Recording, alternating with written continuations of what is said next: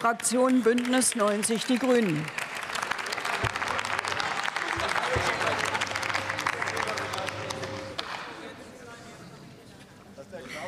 Sehr geehrte Frau Präsidentin, liebe Kolleginnen und Kollegen!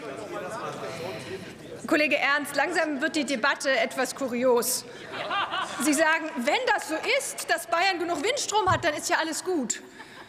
Wenn das so ist, ich als norddeutsche Energiepolitikerin habe bisher dafür gekämpft, dass in ganz Deutschland industriebezahlbare Strompreise vorfinden und dass in ganz Deutschland die Windenergie ausgebaut wird.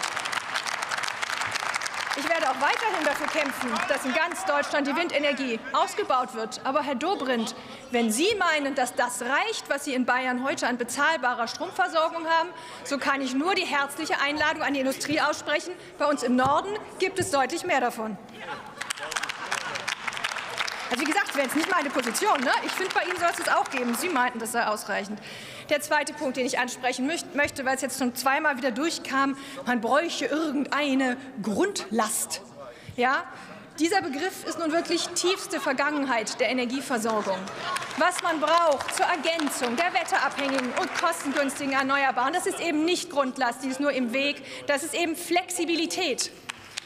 Und die unter uns, die unter uns, die so ein bisschen mitbekommen, was in Wissenschaft und Forschung abgeht, die wissen, dass es längst erneuerbare Gase gibt, dass es natürlich erneuerbare Flexibilität gibt, auf die wir setzen.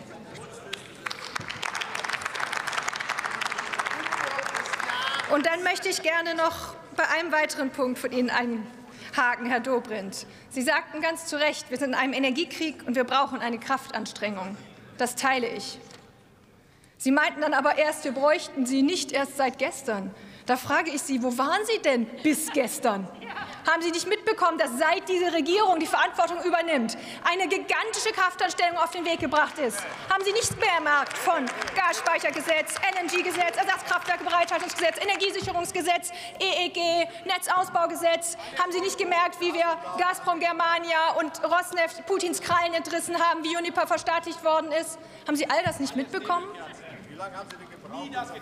Was Sie jetzt mitbekommen ist, dass wir neben vielen Entlastungspaketen, weil wir die Menschen in diesem Land und die Unternehmen in diesem Land unterstützen wollen und müssen, dass wir ein weitere 200 Milliarden in die Hand nehmen müssen. Und diese 200 Milliarden, Herr Dobrindt, diese 200 Milliarden, das sind Ihre Rechnung. Das ist die Rechnung für die Abhängigkeit von den fossilen Energien von Putin. Und diese Rechnung, die müssen wir jetzt bezahlen. Und gleichzeitig tun wir alles dafür. Kollege um Nestle, gleichzeitig. Ich, ich habe die Uhr angehalten. Gestatten Sie eine Frage oder Bemerkung der Abgeordneten von Storch? Nein? Doch.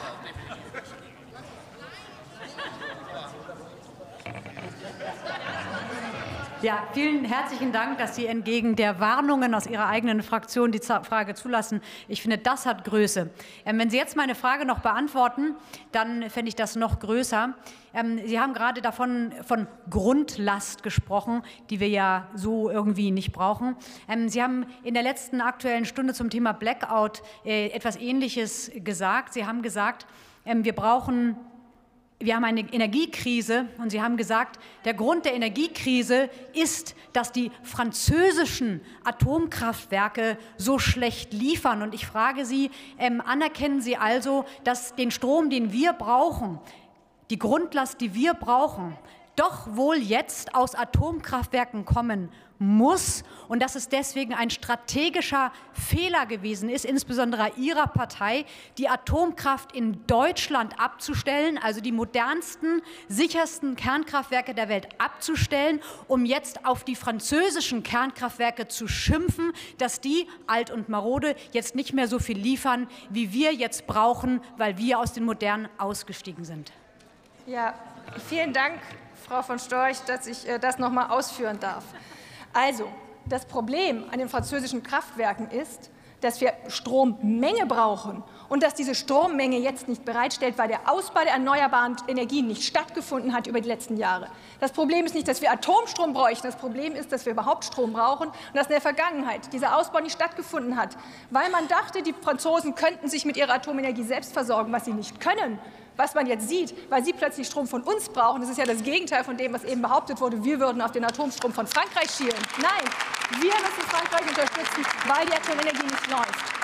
Für eine sichere Stromversorgung braucht man selbstverständlich keine Grundlast. Eine sichere Stromversorgung funktioniert so, dass der große Teil mit viel bezahlbarerem Strom, als es Atom oder irgendeine fossile Quelle bereitstellen kann, der große Teil aus Wind und Sonne kommt. Und ja, das ist wetterabhängig, deswegen muss man den Rest des Stromsystems darauf einstellen. Da können zum einen flexible Verbraucher flexibel reagieren. Da haben auch alle Unflexiblen etwas davon, wenn die flexiblen Verbraucher in die Zeiten gehen, in denen viel da ist. Da kann man über die Region hinweg sich austauschen und gegenseitig unterstützen. Auch etwas, was Ihnen vielleicht eher fremd ist.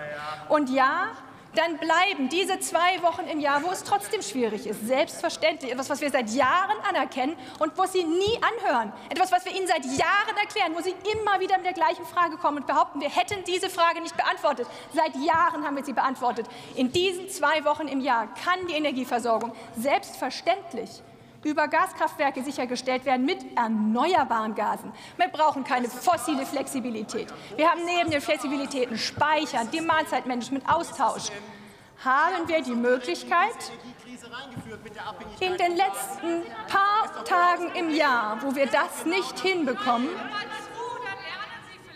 ich versuche tatsächlich gerade, es Ihnen zu erklären. In diesen letzten paar Tagen im Jahr für diese Tage ist es kein Problem, erneuerbare Gase zu erzeugen. Natürlich sind sie knapp. Ja, natürlich ist Wasserstoff energieintensiv zu produzieren. Aber für die Versorgungssicherheit, da braucht man nur wenig Wasserstoff. Und den können wir bereitstellen, wenn wir endlich auf die Energiewende setzen. Wenn Sie nicht ständig die Energiewende ausbremsen würden, dann hätten wir schon heute viel mehr von diesen grünen Gasen.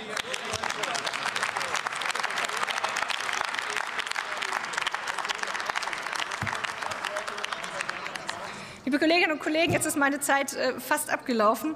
Deswegen bleibt nur noch mal zu sagen, dass wir auch heute mit diesem Energiesicherungsgesetz wieder alles tun, was in unserer Macht steht, um die Knappheit des Gases zu reduzieren, um mehr Erneuerbare noch für diesen Winter bereitzustellen, um mehr Strom noch in diesen Winter in die Stromleitung zu bekommen. Ja, und auch so sehr es mir wehtut, mehr Kohlestrom noch für diesen Winter. Wir alle können zusammenheben. Die Preise sind so hoch, weil Gas so knapp ist. Wir alle können Putin die Stirn bieten, indem wir weniger davon verbrauchen. Herzlichen Dank.